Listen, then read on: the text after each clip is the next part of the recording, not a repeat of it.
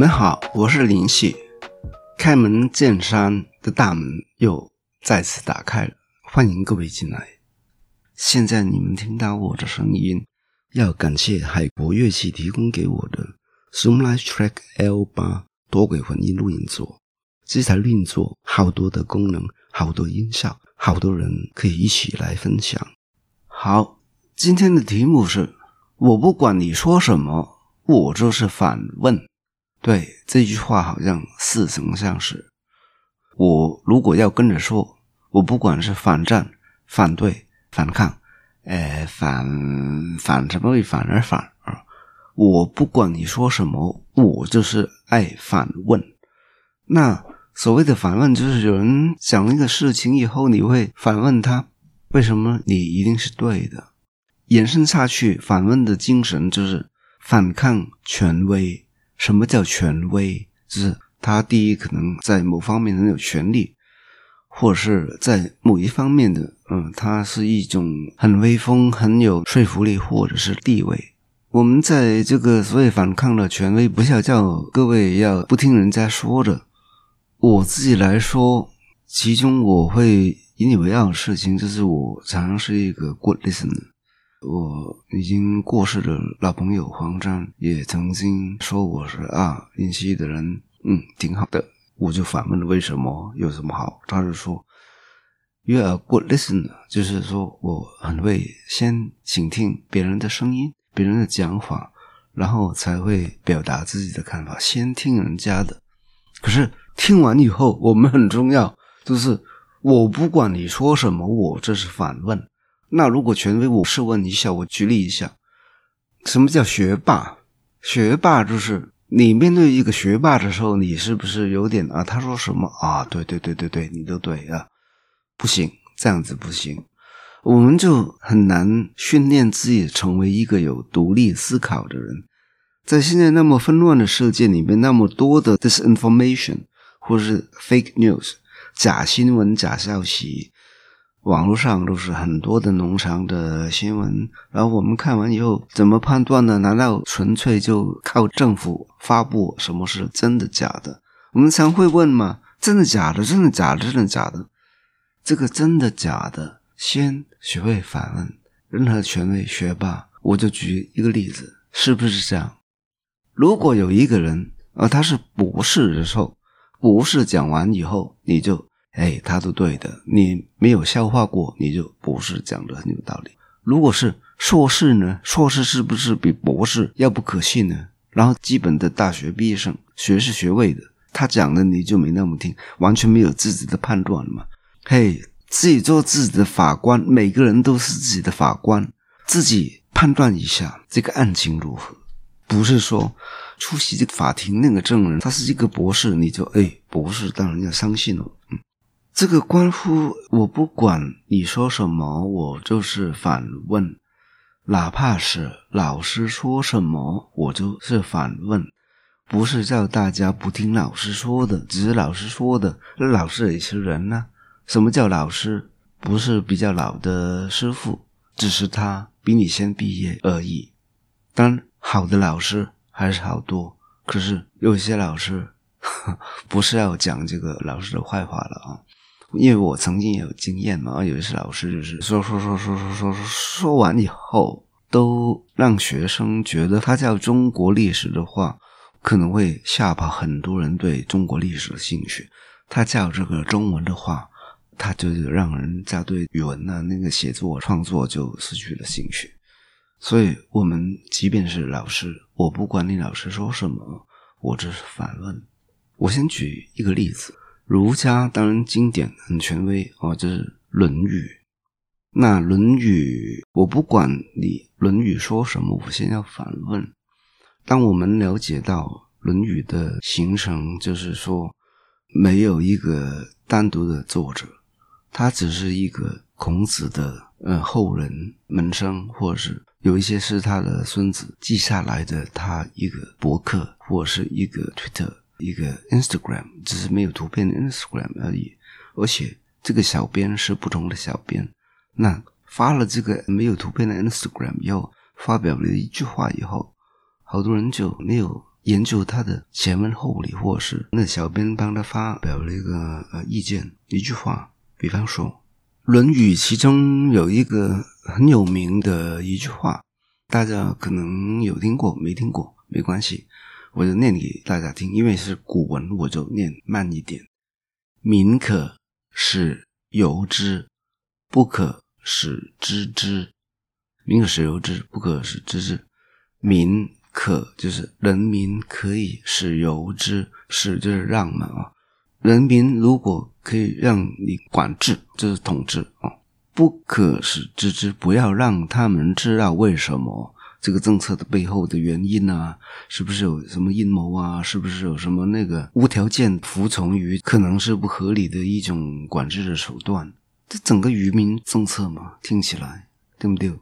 这个渔民不是渔船这个打捞到一尾鱼的的那个渔民哦，是愚愚蠢的愚，愚蠢的人民，愚蠢的人民未必愚蠢，只是说他好像吃饱了就很快乐的猪。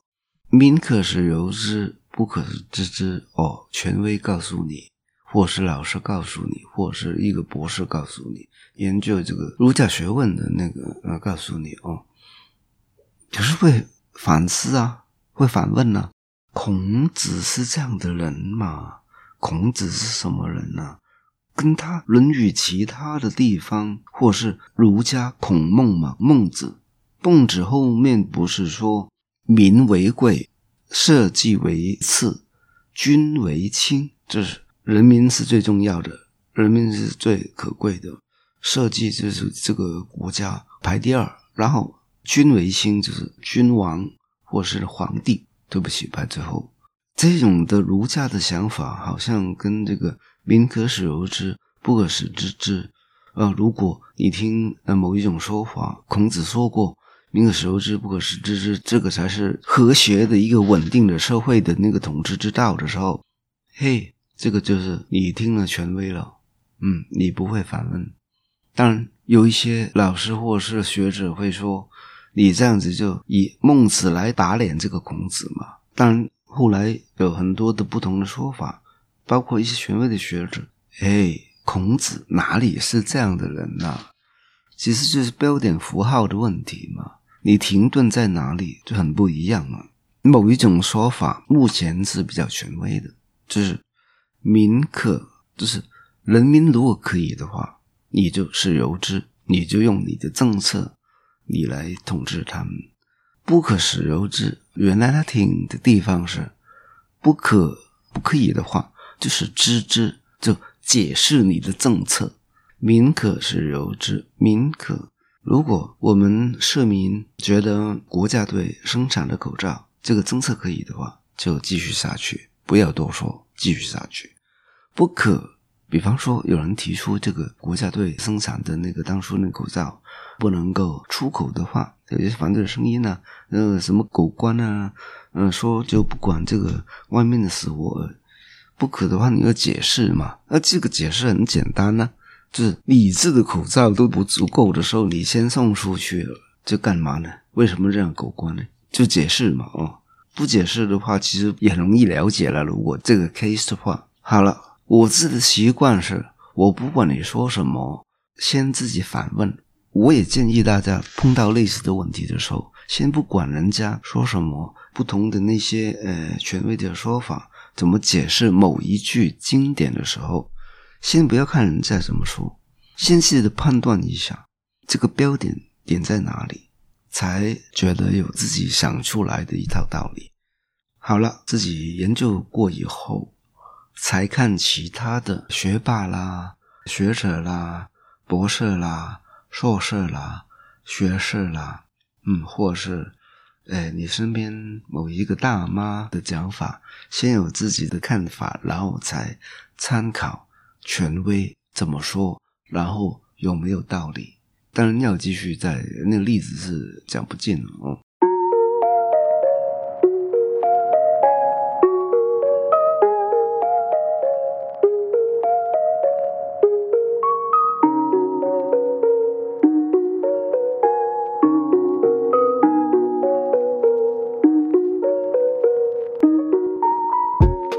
现在你们听到的是开门见山联系和 KKBOX 联名合作的节目。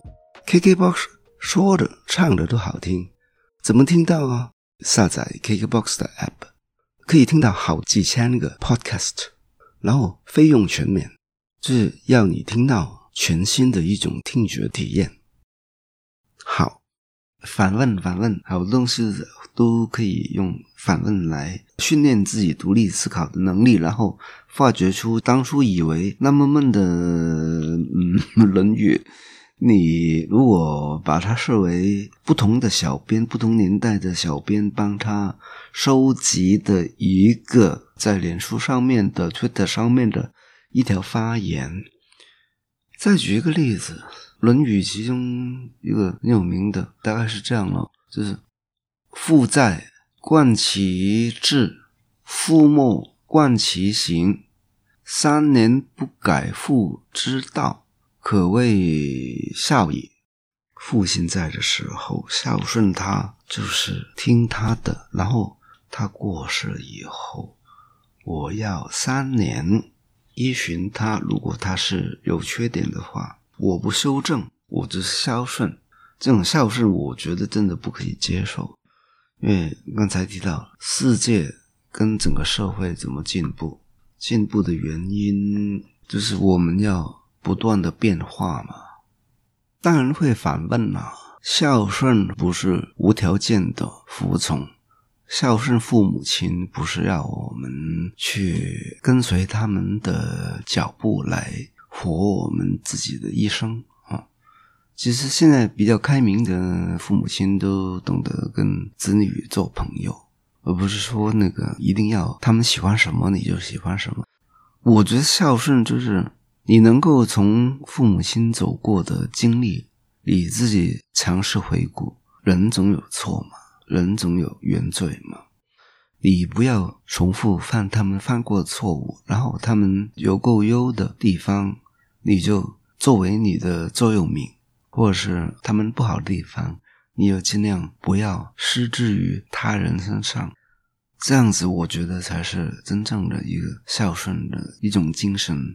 这个也是源自于会反问。当然，现在其实不用反问了。因为如果按照这个《论语》的说法，就是所谓的愚孝嘛，就愚蠢的孝顺。我相信现代人就没那么笨了哦。只是反问这个的时候，《论语》啊。中庸啊，所有那些经典就会觉得比较看出一种趣味来。刚才讲那么多，其实不管你说什么，或者是爱反问，就是主要让一些其实也值得一看的东西，表面上因为其他的权威影响，你觉得他很闷，没有什么，毕业以后你就跟他 say 拜拜，而且是永别，而不会再看。那其实让我们上课的时候，某一些科目你会反问的话，会发现的乐趣，因为你本身就当了这个诶很权威经典的《论语》的法官，先判断一下。当然，关于那个所谓的三年要按照父之道，三年不改。这个大有故事可以讲了，以后一定有机会讲到这个事情，因为这个关乎华人两千年来很多陋习形成，很多政治的斗争的来源。当然，那个比较严肃，我先讲轻松一点嘛。啊，不管你说什么，我只是反问。我自己好几个场合都说过，看书的习惯跟别人不一样。哎，我们也习惯，因为这个就是权威的问题，就是人家来送你一本书，或者是对于某些经典，我们的心态是那样看哦，拜读嘛，捧读嘛，拜着崇拜的心态来读，然后捧着来读。我其实就不了解这个书，你为什么要崇拜一个书？在我们还没有看透透之前，还没有自己对这个读书报告写完之前，为什么？先要用一种崇拜的心情，我这是从来就是抱着怀疑主义，我永远是一个怀疑主义者，我永远抱着你是什么书啊，我先用一种检察官的心态来看你的书如何，我就是这种习惯，那种心态，每一句话都嗯。他讲的有道理的时候，我当然也会记下来。然后我一边看的时候，我一边看这个作者是用什么心情来写下的。正如《论语》，如果我们了解到他只是一个普通小编的一个推特的时候，我们就会看书以后看什么经典，都会用一种先边怀疑。如果他能够说服你的话，你就吸收那些营养。然后有一些你抱有怀疑的时候，怀疑的过程跟证实的过程，然后从证实到吸收进去，吸收进去到升华，或者是进入自己的脑袋里边，或者进入到你的血液里边。如果真的有很好的书，这个怀疑的过程，用一种怀疑的精神来看，原来是一本好书的经过，我保证，我保证。会让你吸收的更好，因为我们看到很多的好书啊，很有道理的书，或者是让你帮助到你自己的书。如果你人家说，诶，很多书评，很多那个推荐，然后你就，哦，他讲的都是对的，然后我就用拜拜的心情，感恩这本书啊，然后赞叹这本书的心情，看完以后，可能你吸收到，呃，三分，可是用我的怀疑主义。不管你那个好书说什么，我先反问，边反问边读的时候，那种过程，我觉得我自己经验可以吸收到七分。那碰着一本影响你一生的好书，整个那个过程有七分，当然比三分要好嘛。因为你不只是看书阅读的时候誊写抄写它一遍，你是全当这个见识官一样。把它解开来，解开来，解开来。这个皮肤，然后里面是肌肉，然后它的哪个部位有什么挫伤？这个角度是应该用什么刀来砍下去的？这个其实一样的。我又用《论语》来谈论他。孔子也是一个人嘛，有情绪嘛。有时候你那那些弟子问他的时候，他就哎当下就讲了一个三年。这个三年为什么何来三年？可能他。我先不用那引用那些学者的那些资料了啊，可能当时的他的某一个好朋友，这刚好是三年，他就说三年。呃，明的时候是可能当时他就觉得，针对不同的情况，这个就是前文后理的一个重要性，或者是孔子本身也是颠沛流离的一个过程嘛，就是他其实是卖。